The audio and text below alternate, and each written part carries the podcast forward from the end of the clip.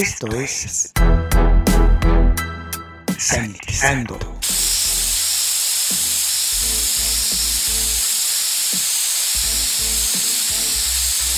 El espacio musical para combatir los gérmenes. Sanitizando. Hola, les saluda Luis Diego, sean bienvenidos a Sanitizando, el espacio utilizado para combatir los gérmenes. En estos momentos vamos a escuchar a The Average White Band.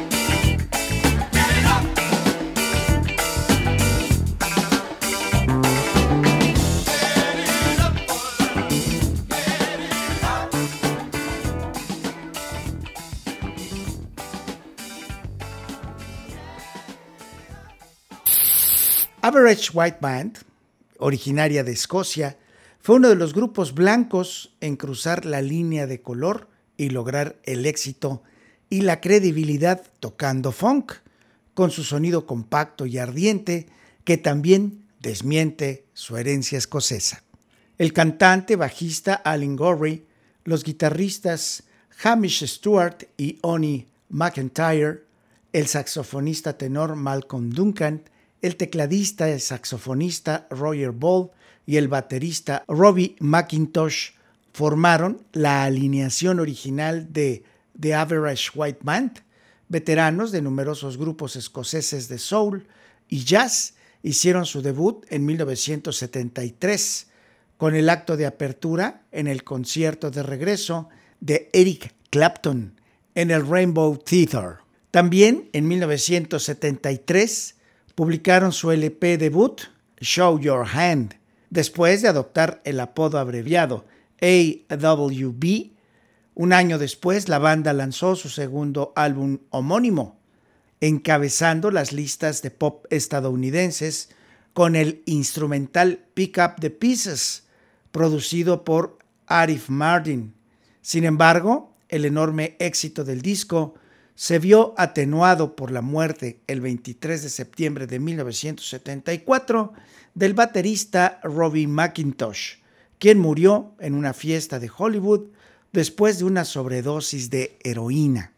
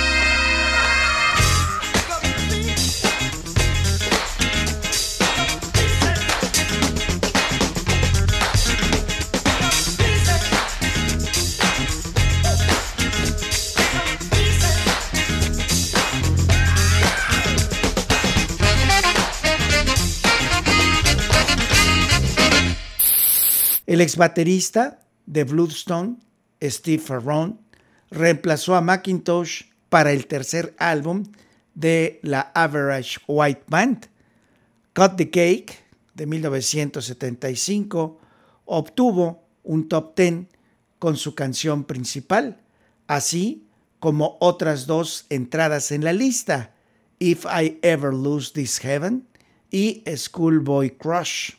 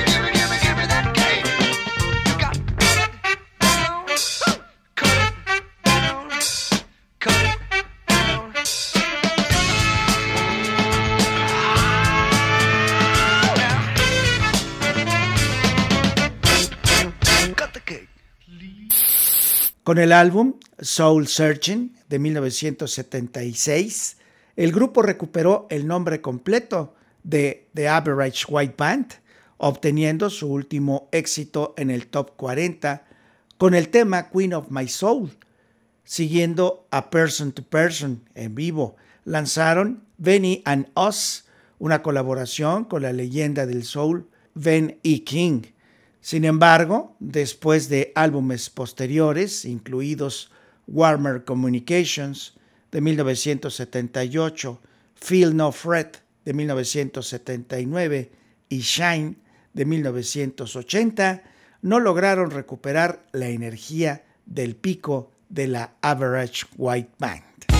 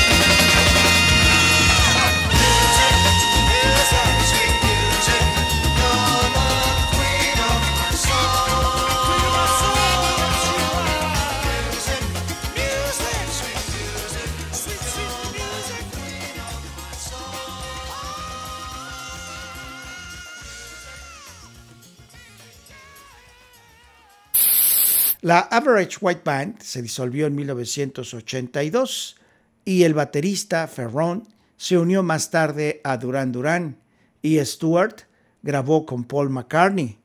Gary, Ball y McIntyre reformaron Average White Band en 1989, eligiendo al vocalista Alex Ligerwood para su álbum regreso Aftershock.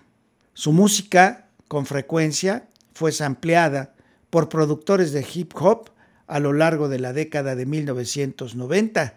El grupo continuó su gira antes de lanzar Soul Tattoo en 1996. El álbum en vivo Face to Face le siguió tres años después. Continuaron los álbumes de estudio Living Color en el 2003 e Inside Out del 2018. La Average White Band sigue activa y con presentaciones.